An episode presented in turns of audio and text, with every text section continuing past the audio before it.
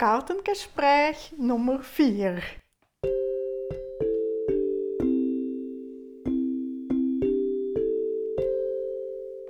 Hallo Adelheid.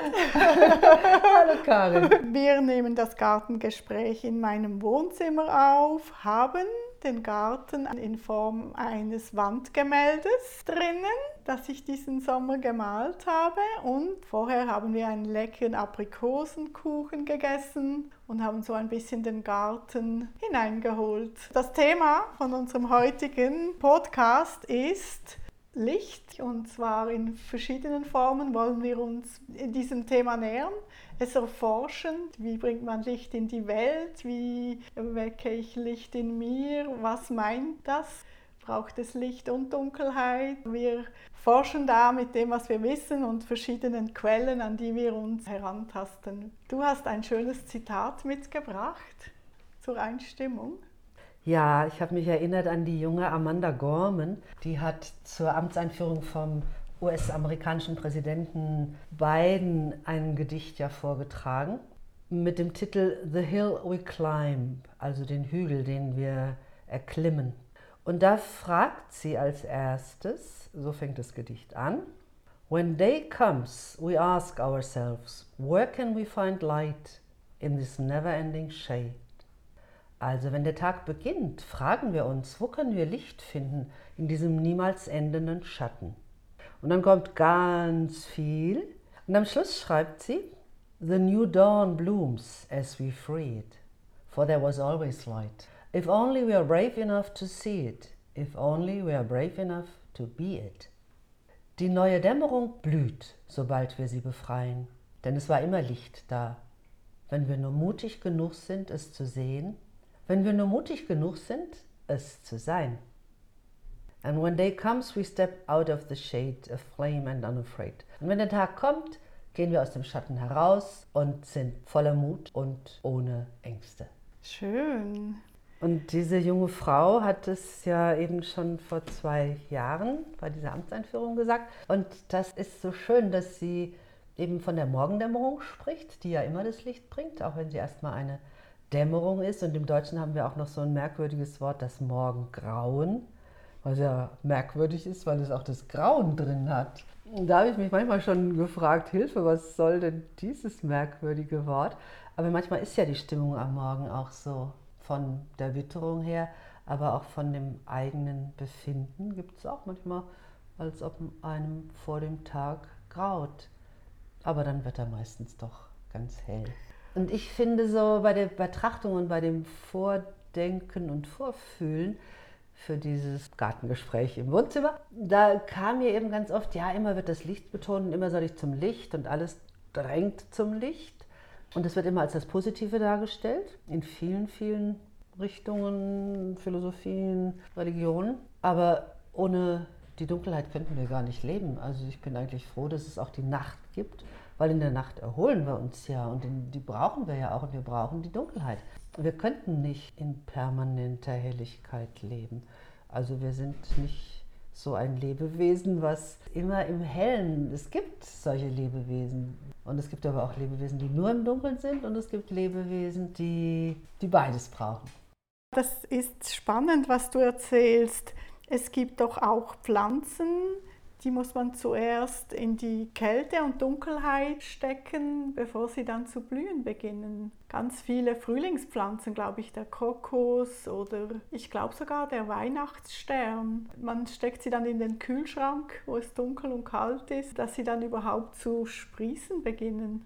Ja, und ganz viel in der Natur passiert ja mit der Dunkelheit und geschieht in der Dunkelheit des Winters. Bei den alten Kelten, Keltinnen früher fing das Jahr in dieser Novemberzeit an, in der dunklen Zeit. Und es wird ja auch im Herbst schon einiges ausgesät an Feldfrüchten, weil es eben den Winter über in dieser Dunkelheit der Erde ruht und dann im Frühling rauskommt und uns erfreuen wird. Und es braucht diese Dunkelheit anscheinend ganz dringend für die Lebendigkeit. Es braucht nicht nur das Licht. Und die alte keltische hm, Jahreszeit oder der Beginn des Jahres eben im Winter in der Novemberzeit, das war eben auch mit dem Dunklen und Stillen zu beginnen, mit der Ruhe zu beginnen und dann in die Arbeit zu gehen. Und bei der chinesischen Medizin ist es auch so, dass der Zyklus, zumindest habe ich das so gelernt, mit der dunklen Jahreszeit beginnt und dann kommt erst der Frühling und dann Sommer und diese mittlere Zeit zwischen Sommer und Herbst und der Herbst und der Winter und dann geht der Zyklus wieder von vorne los. Es kommt also die Ruhe und das Dunkle als erstes. Ja. Bei der chinesischen Medizin ist es eben die Niere und die Blase und denen ist auch ein dunkles Blau zugeordnet oder ein Schwarz sogar und das ist das Element Wasser. Und damit beginnt man, weil eben erst muss alles zur Ruhe kommen und sich erholen in der Dunkelheit und in der Stille und dann kann es aktiv werden. Mhm, mh. Also mir leuchtet es schon ein. Ich finde Licht natürlich auch super und Sommer und Helligkeit und schätze aber gleichzeitig auch das Dunkle und eben die Möglichkeit, mich immer wieder zu erholen in der Stille und in der Ruhe und in der Dunkelheit in mhm. der Nacht. Es gibt ja noch das Symbol von Yin und Yang, welches ja auch dieses Licht und Dunkel symbolisiert. Und der Kern vom Licht ist das Dunkel und der Kern vom Dunkel ist das Licht. Das sind ja wie Kräfte, die ineinander wirken. Und natürlich, wenn wir hier auf dieser Welt leben, dann haben wir ja diesen Zyklus, Rhythmen überhaupt, aber diesen Zyklus von Tag und Nacht. Und braucht es das Dunkle auch, dass ich das Licht erkenne, wenn ich da einen Schlenker in die Psychologie mache. Oft wird ja in der Psychologie etwas, das wir als Problem betrachten oder eine schwierige Situation, bezeichnen wir ja sehr schnell auch etwas Dunkles. Wir verlieren die Freude und alle schwierigen Gefühle könnte man ja auch als dunkel bezeichnen. Aber brauchen wir diese Dualität, um überhaupt wie eine Erkenntnis daraus zu generieren, dass wir überhaupt Freude erkennen oder Freude schätzen oder das Gute schätzen? Ich vermute, dass es so ist, weil, glaube ich, anders merken wir das gar nicht. Wenn wir immer in der Freude oder in der Helligkeit wären, ich glaube, wir würden das nicht mehr merken. Ich glaube, dass es immer dieses andere braucht, um das zu erkennen, um einander zu erkennen. Wir hatten ja vorhin im Vorgespräch auch die, die Begegnung angesprochen oder auch die, die Themen von Raum und Zeit. Und da hatte ich ja so erzählt, dass es für mich mit Begegnung und Berührung so bedeutend ist, dass ich das brauche, um mich selber zu spüren.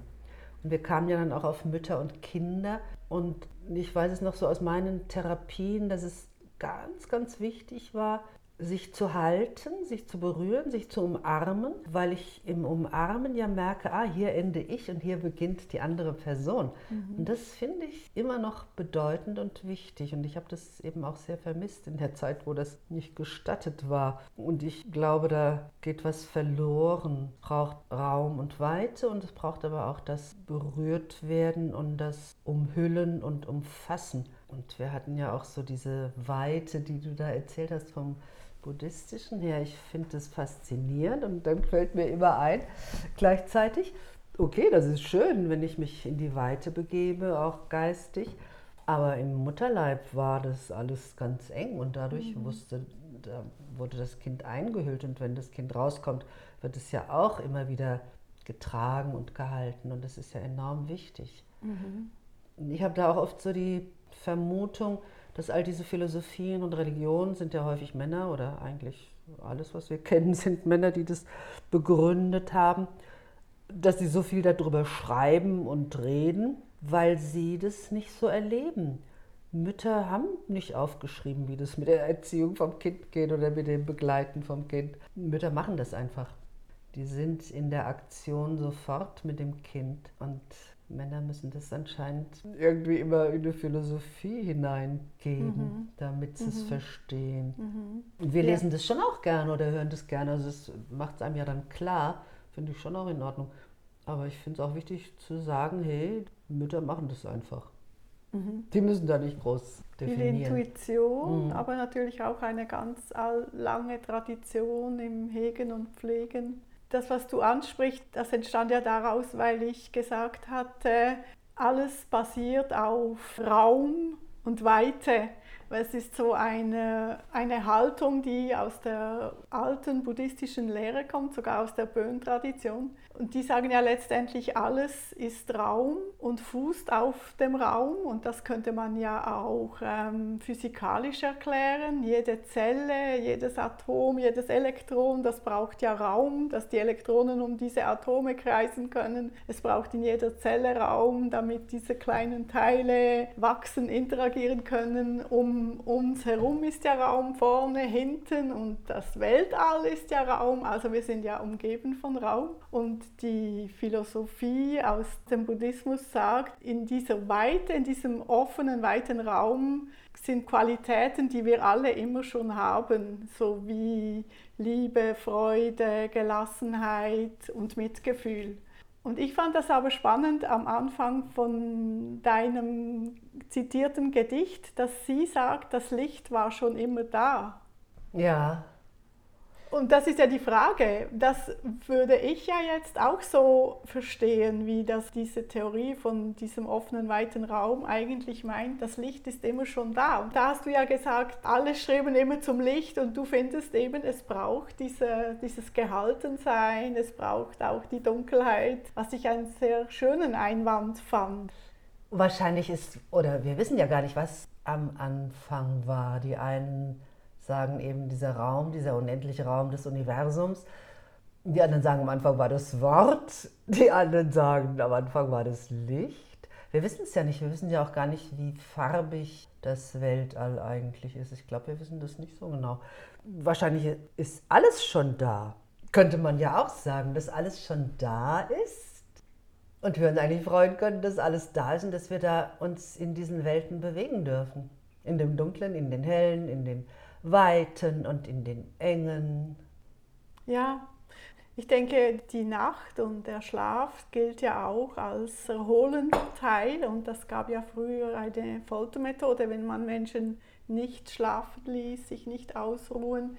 Ich fand es noch spannend, du hast es aus der chinesischen Medizin gesagt, dass sich ausruhen. Also wir verbinden ja eigentlich das in die Stille gehen mit der Winterzeit viel mehr dieses aktive Leben nach außen, wie der Sommer das so bringt, alles zieht einem raus und man hat Energie und die Kraft will auch raus und sich zeigen. So symbolisieren wir vielmehr die Winterzeit oder diese Zeit, wo die Nächte länger werden, als eine Zeit, wo wir uns zurückziehen und wo wir uns zu uns, vielmehr zu uns hin wieder besinnen. Und da finde ich, liegt schon auch ein großer Schlüssel, weil ich das Gefühl habe, tendenziell sind wir viel mehr young und wollen raus und Sonne und Licht. Und komischerweise scheint diese dunkle Jahreszeit oder das sich zurückbesinnen in sich selber oder in die Ruhe, in die Stille, uns Angst zu machen. Denkst du, das ist so? Ich glaube, es liegt an der jetzigen Gesellschaftsform, dass einfach die Aktion immer so hoch bewertet wird und die Leistung. Und das könnte sich ja ändern, dass man das andere wieder mit einbezieht. Und du hast ja von Schweden erzählt, dass die Menschen dort viel geruhsamer sind und pflegen mehr das Kaffee trinken, da gab es ja so ein Wort. Fika.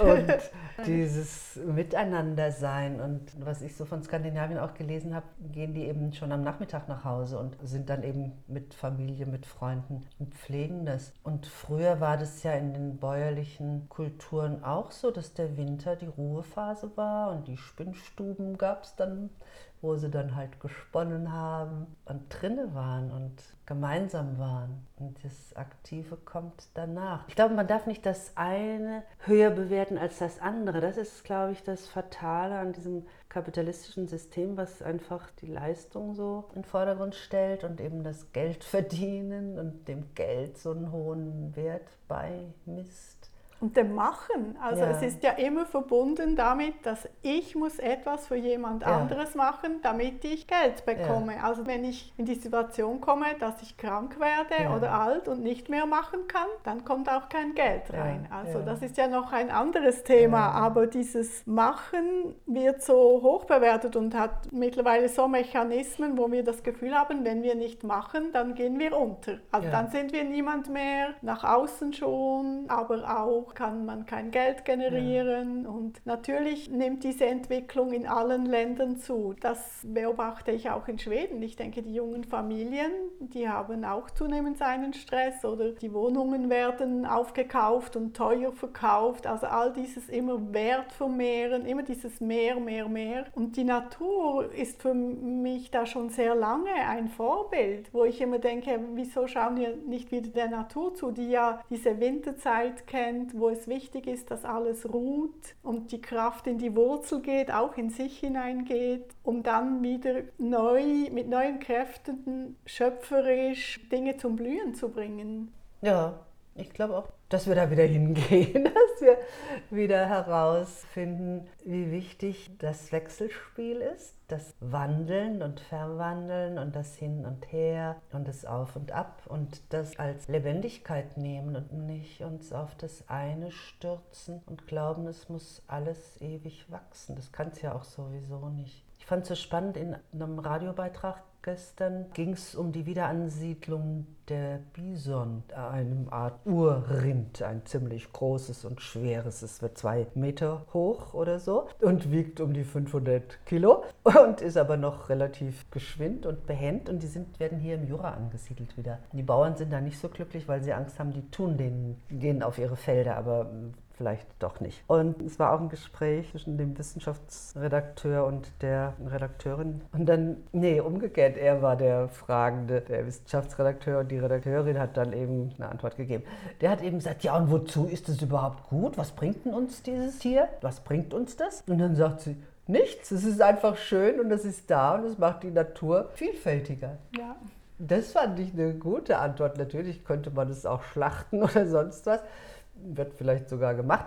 Aber erstmal ist es wieder ein Tier, was wohl auch hier gelebt hat, was hier wieder angesiedelt wird und was einfach da ist und Diversität bringt, wenn ja. man das neumodische Wort nehmen will. Das fand ich eine super Antwort. Er fragt so, was bringt das? Und sie sagt nichts. Ja. Ja, wir betrachten alles nur so, dass es uns etwas mhm. bringt. Mhm. Also auch die Natur oder die Tiere, die sind dann Nutztiere und die Diskussion haben wir auch mit unseren Bäumen im Garten, dass man die ja einfach Bäume sein lassen kann, auch den Kirschbaum. Wenn es darum geht, den zu schneiden, habe ich eine schöne Diskussion mit meinem Sohn, der sich in Richtung Baumpflege interessiert hat, unter anderem und der dann auch sagt, wir betrachten diesen Baum nur, dass er uns Kirschen bringt, aber dieser Baum ist viel mehr. Und der steht ja in einer Erde und das ist wie ein Ökosystem, ein System und der darf ja auch dahin wachsen, wo er möchte. Das Schneiden der Obstbäume geschieht, damit sie mehr Früchte bringen. Und immer ist dieses, es mir bringt. Aber natürlich denke ich, dahinter ist ja dieser tiefe Wunsch, den uns Menschen alle miteinander verbindet, dass wir ja alle glücklich sein wollen. Wir möchten ja glücklich sein und keine Schmerzen erleiden. Und dieser Wunsch, den verstehe ich ja, dass jedes Lebewesen hat den und der verbindet uns alle, wenn wir uns das manchmal wieder gewahr sind, dass das ja so ist. Aber dieser Wunsch treibt manchmal so absurde Handlungen, wo man dann nur noch sich auf das Machen, auf diese Außenwelt konzentriert und wahrscheinlich dahinter sehr viel Angst auch ist, stelle ich mir vor. Existenzängste und mhm. vielleicht kein Vertrauen ins Werden mhm. vom Leben. Ja, ist wahrscheinlich das Vertrauen ins Leben, ja. Wo lernen wir das? Mhm. Wenn vielleicht bei den Eltern auch da ist oder nicht so weitergegeben wurde. Ob wir das in der Schule lernen, ich weiß es gar nicht. Also das wäre schon eine wichtige Sache, dem Leben zu vertrauen dass eigentlich immer alles da ist, mhm. was wir brauchen. Mhm. Gut. Mhm. Und dass wir es einfach pflegen. Da beginnt für mich auch ein bisschen das Thema vom inneren Licht. Also das sind ja auch wie Qualitäten, vertrauen zu können oder wie ein inneres Licht. Wenn wir einen Menschen sehen, die oder der sehr glücklich wirken oder sind, dann sagt man doch, sie strahlt. Ja. Und dann hat man ja das Gefühl, dieses Strahlen ist wie ein Licht um diese Person. Aber was ist dann dieses Licht? Von wo kommt das? Was ist denn dieses innere Strahlen?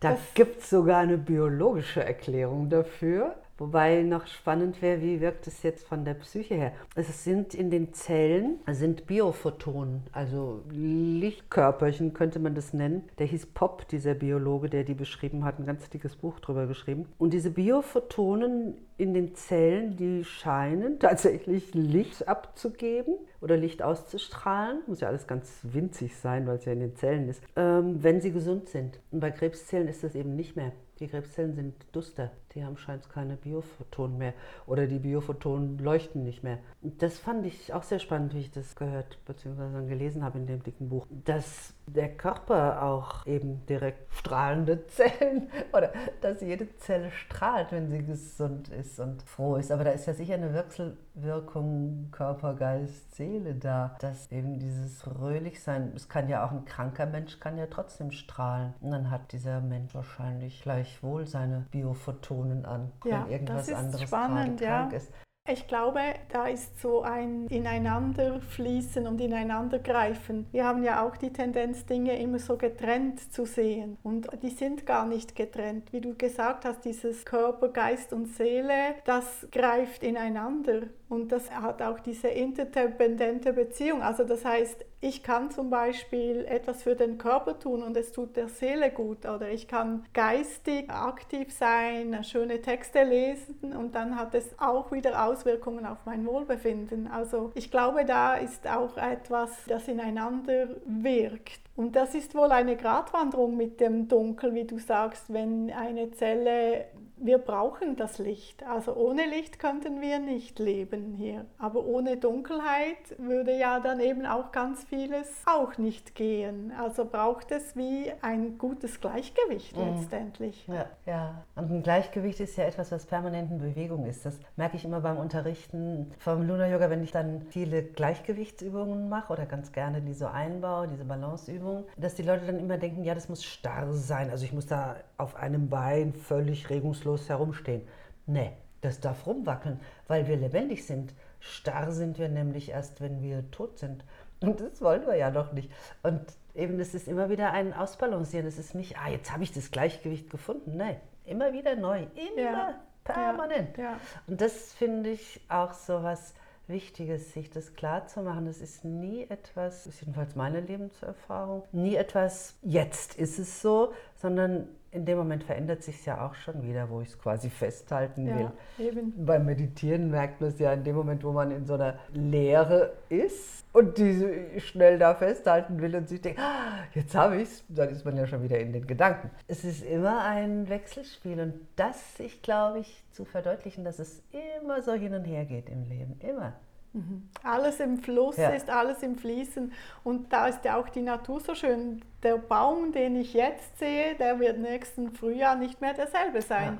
Dann sind Äste abgebrochen vom Winter, vielleicht vom schweren Schnee und neue kommen. Ja. Und dieser ewige Fluss, alles fließt. Und da in diesem Fließen geht es darum, immer ein gutes Gleichgewicht Ja. zu haben. Und ich glaube, da sind dann viele Qualitäten und Kräfte, die wirken können oder die wir auch nutzen können und immer dieses Gleichgewicht da zu sehen, zu versuchen zu halten. Ja. Vieles scheint im Moment aber aus dem Gleichgewicht zu sein. Ja, ich glaube, solche Zeiten gibt es eben auch immer. Es sind immer wieder schwierige Zeiten. Ich hatte eben auch im Vorbereiten auf unser Gespräch den Leonard Cohen wieder gehört. Der tauchte dann auf einmal, irgendjemand sprach von dem oder zitierte mir den, diesen einen Satz aus einem Lied vom Leonard Cohen. There's a crack in everything. That's how the light comes in. In allen Dingen ist immer irgendwo eine Spalte. Da kommt das Licht durch. Und er hat es gesungen 2005 oder 2008 äh, in London. Und da war gerade ja die Finanzkrise in der Zeit. Er hatte eben, als er das Lied ankündigte, eben auch gesagt, ja, in diesen dunklen, schweren Zeiten habe ich ein Lied gemacht und da kommt das Licht durch. Und dann singt er das und auch, dass man ja seine Perfektion vergessen soll, ist eine Zeile, dass man die nicht braucht und solche Sachen. Weil mit dem Spalt, mit dem Crack, mit dem Loch, mit dem Unvollkommenen, da kommt das Licht durch. Ja. Wenn das alles zu ist, kommt ja nichts durch. Mhm. Das fand ich auch sehr schön, dass es eben auch um das nicht perfekter geht. Mhm. Und wieder dieses, das Licht ist eigentlich immer schon da oder das Vertrauen ins Leben. Und es gibt ja dann da auch viele Bilder, viele Religionen, viele Theorien dahinter, die das eigentlich auch meinen oder sagen wollen, dass mhm. da ein Licht ist oder dass da eine Urkraft ist oder dass da etwas ist, das schon da ist und dem wir vertrauen können. Ja. Ich habe mich auch gefragt, wie kann ich denn in diese Urkraft in mir kommen. Was führt mich denn dazu, in Kontakt zu sein damit? Weil zum Beispiel fällt mir ja oft auf, wir machen ja viele Dinge, weil wir wohlergehen wollen und Glück. Also dann regeln wir das im Außen. Wir denken, wenn ich diesen Partner habe, den Traumpartner, dann habe ich es. Wenn ich dieses Haus habe und dieses Auto und, und das und jenes und immer ist dieser Gedanke, wenn ich dann habe, dann kann ich dann glücklich sein. Und dann erschafft man sich das alles und es gibt ja viele Leute, die sind hoch erfolgreich, nach diesem Prinzip erfolgreich. Für mich ist Erfolg oft auch noch etwas anderes, aber die haben viel Geld, die haben alles, was sie wollen, die alle Leute jubeln ihnen zu und trotzdem nehmen sie sich dann das Leben oder, oder ähm, sind nicht glücklich. Also kann es ja nicht nur im Äußeren sein. Ja, das ist schon eine spannende Frage. Wir sind aber auch unglücklich, wenn wir nichts machen, glaube ich, oder? Wenn wir nur so rumhängen, sind wir auch nicht froh. Nee, das ist ja wahrscheinlich das Bedrohlichste für viele. Ja. Außer draußen in der Natur, oder? Ja. Wenn wir in der Natur spazieren gehen, wandern und da uns an einen Fluss setzen. Es fällt viel einfacher, die Stille und die Ruhe und die Weite zu spüren und in sich auch im Körper zu spüren, wenn man verbunden ist mit der Natur. Ja, das schon. Hm. Ich habe einen interessanten, ein interessantes Zitat gelesen oder einen interessanten Satz. Ich glaube, es ist von Tenzin Wangyal Rinpoche. Der sagt, wenn wir ein Musikstück hören, das wir wunderschön finden oder wenn wir verliebt sind, dann schreiben wir das ja dem Musikstück zu oder dieser Person. Und dann denken wir, das ist wegen dir, dass ich so glücklich bin. Aber wenn das so wäre, dann wäre ja das morgen, übermorgen und in all den Jahren auch noch. Und die interessante Theorie, die dahinter ist, dass er sagt, es hat ganz fest mit mir zu tun. Und je offener und weiter ich in meinem Geist und in meinem Sein sein kann, es ist eine Form von Offenheit in mir, die die Schönheit sieht. Und mhm. das hat durchaus auch mit dem Musikstück und dieser Person zu tun, aber nicht nur. Mhm. Und wenn ich zum Beispiel aufstehe und ich habe so einen Tunnelblick, dann wird der ganze Tag schrecklich, weil, weil ah, ich sehe in allem nur die Probleme. Ja, ja. ja ich glaube, das macht das Leben schwer, auch wenn man schon mit solchen Worten ist. Ich hatte neulich mit jemandem zu tun und die hat ganz oft das Wort Problem in ihren Beschreibungen von allen möglichen Sachen, egal. Ging gar nicht immer um Probleme. Aber das war, es fiel mir so auf, weil es so oft auftauchte. Und vermutlich lebt diese Person auch so. Wenn ich eben alles so betrachte, dann wird es so. Und wenn ich frei hingucke und vielleicht noch gar kein Wort für das habe, was sich gerade tut, dann ist es erstmal, mhm. wie es ist. Und das geht ja dann auch so weit, dass wenn ich achtsam im Denken bin, dass ich nicht alles gleich zu sehr bewerte oder in eine Schublade stecke. Ja. Und das ist ja auch so, dass ja, wenn die Dinge nicht so sind, wie ich sie haben möchte, dann kollidiere ich ja oft auch mit anderen Meinungen, Personen. Dann kommt diese Argumentierkultur. Das ist ja auch so ein Zeichen. Ich muss ja dann immer argumentieren und den anderen versuchen zu überzeugen. Und dann wird das Problem immer wie größer und man vergisst vielleicht dahinter die Person auf der anderen Seite. Man ist gar nicht mehr so. Ja, es ist, glaube ich, immer wieder die Bewusstheit. Wie sehr bin ich bewusst in dem, wie ich lebe.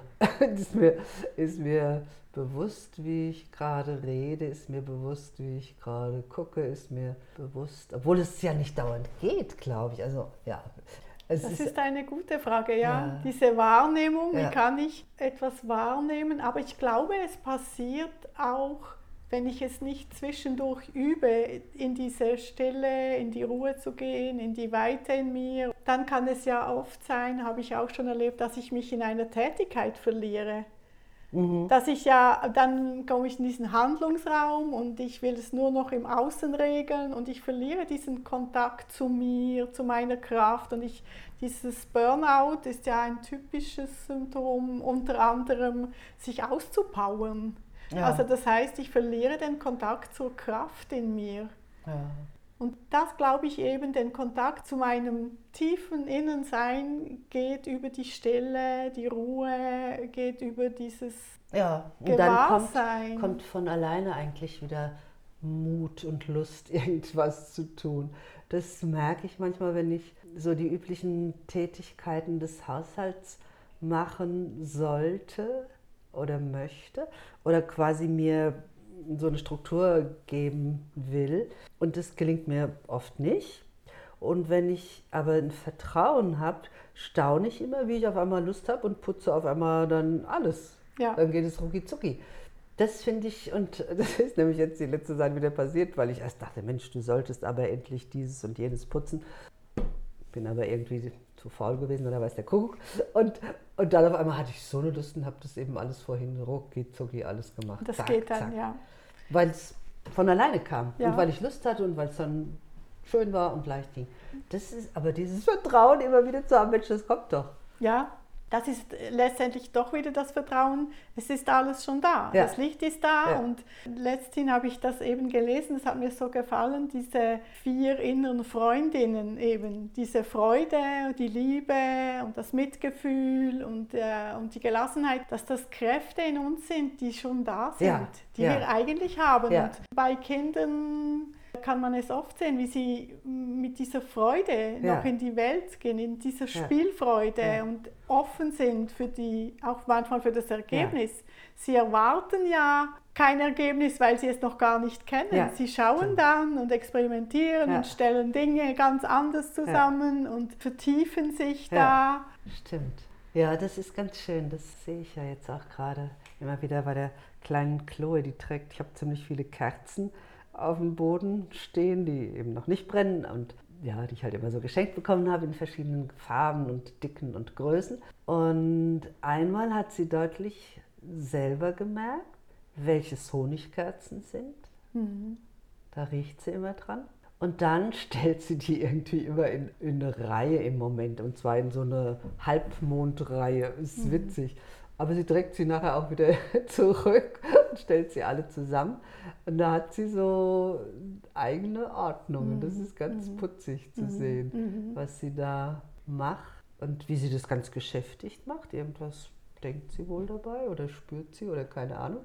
Also eben das mit den Honigkerzen hat sie rausgefunden, von alleine, glaube ich dass die riechen. Die und es hat, es hat eine Spielfreude und Ernsthaftigkeit ja. darin und ja. eine Konzentriertheit. Ja. Und da hat letzthin äh, André Stern gesagt, wenn man ein Kind lässt, dann beginnt es zu spielen, mhm. weil das Spiel Freude beinhaltet und das die Formen sind, wo unser Gehirn am besten lernt. Mhm. Und das sind für mich ja alles so innere Lichter. Also das innere Licht ist für mich diese vier inneren Freundinnen, die wir ja. ja. auch kultivieren können. Ich denke immer, ich kultiviere ja meine Freundschaften oder die Familie. Ich kümmere mich ja darum, um das Haus, um Freunde, um Garten, um die Arbeit. Aber dass wir uns auch um diese inneren Freundinnen kümmern. Ja. Das ist ein Gedanke, der mir sehr gefallen hat. Ja. Und das ist dann für mich dieses innere Licht. Und da ist ja dann die Freude wieder und diese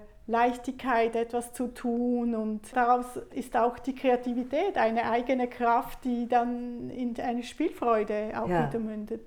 Ja.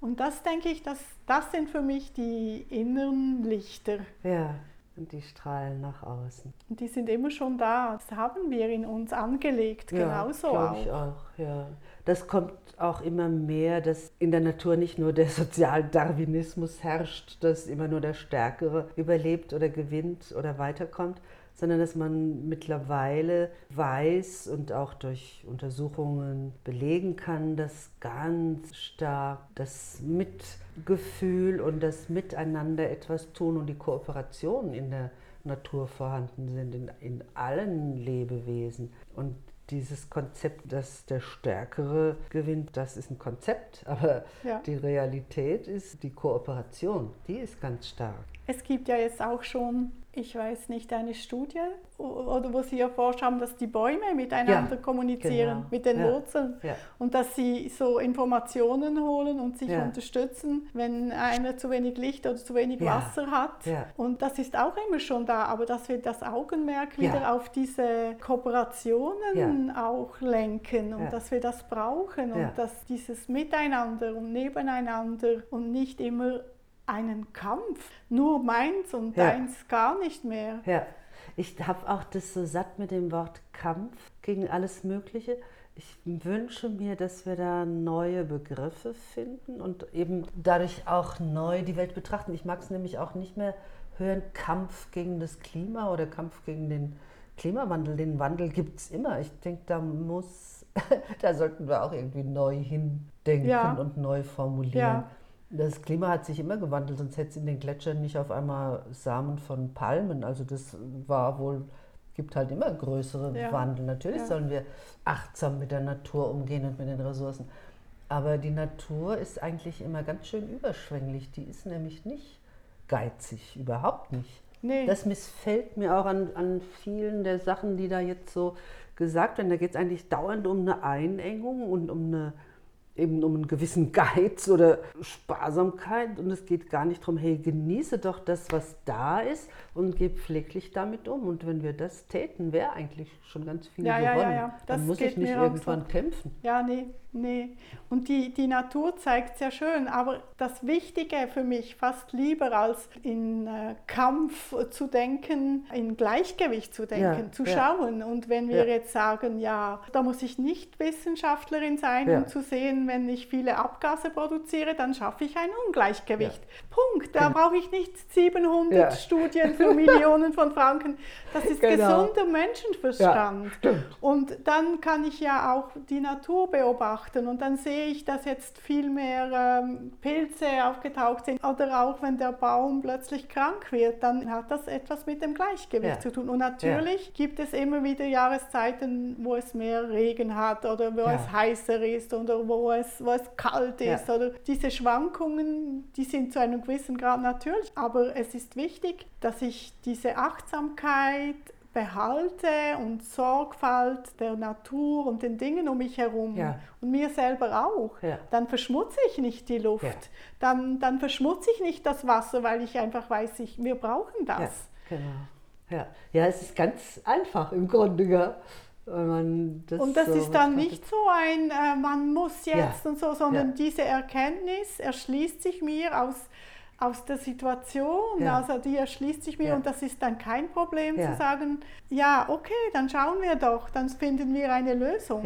dann ist es auch eine Kooperation, weil dann macht es ja so Freude, dann gehe ich Hand in Hand mit der Natur und gucke, ah, wie geht es uns allen, der Natur, uns Menschen, uns Lebewesen oder auch anderen. Und dann muss ich nicht kämpfen. Und dieses Kämpfen, das ist mir nicht geheuer. Das Nein. ist etwas, wo Energie verloren geht, ja. wo die Energie nicht dahin führt, wo ich hin will. Nee. Und wenn ich aber in dieses Gleichgewicht gehe oder in dieses Ausbalancieren oder eben mit der Natur, dann muss ich nicht kämpfen. Nee. Irgendwie braucht es das nicht. Das ist so eine eigenartige Betrachtung. Ich glaube, ich, André Stern hat das gesagt dass die Natur eigentlich sehr gerne den Weg des geringsten Widerstandes ja. geht. Ja.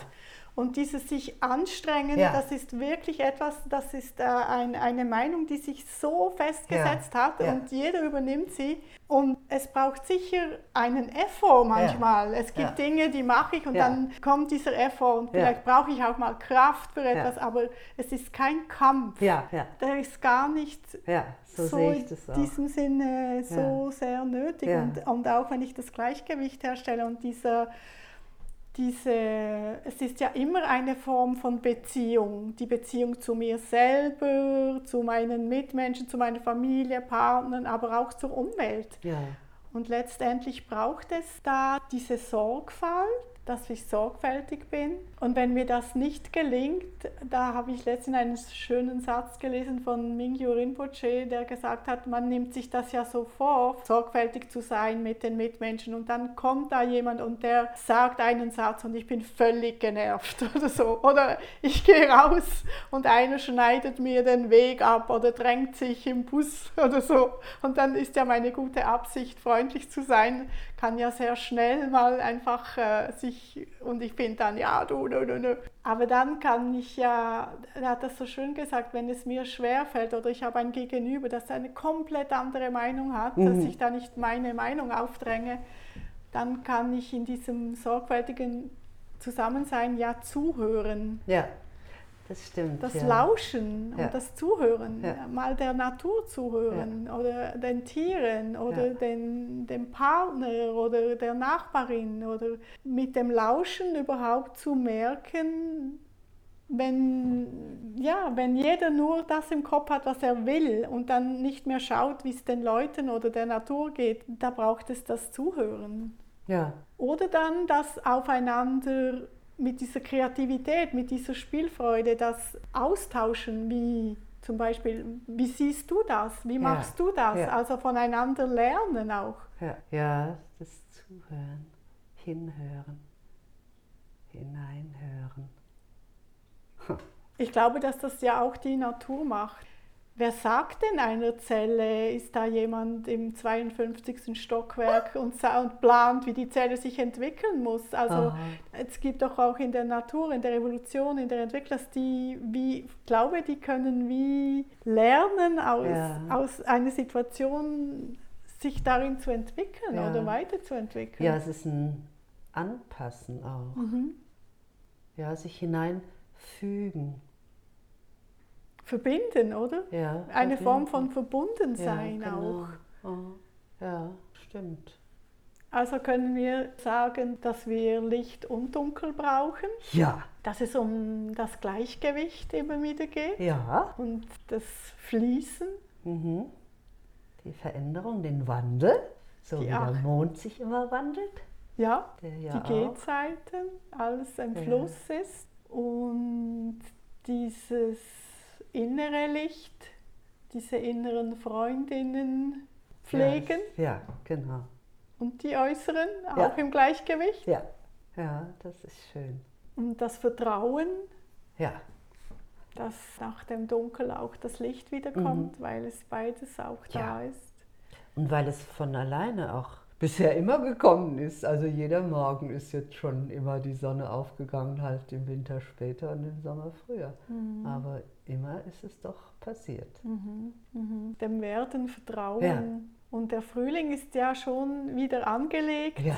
In den Wurzeln, in diesen seine ja. Kräfte zurückziehen und dass wir das auch immer wieder machen und halt viel mehr im Alltag und im Leben diese Ruheräume wiedergeben. Ja. Weil wenn, wenn da ein, ein System ist, das macht, dass wenn ich mich ausruhe, verdiene ich kein Geld. Ja. Und dann ruhe ich mich nicht mehr aus. Das ist ja, ja völlig verheerend. Ja, ja.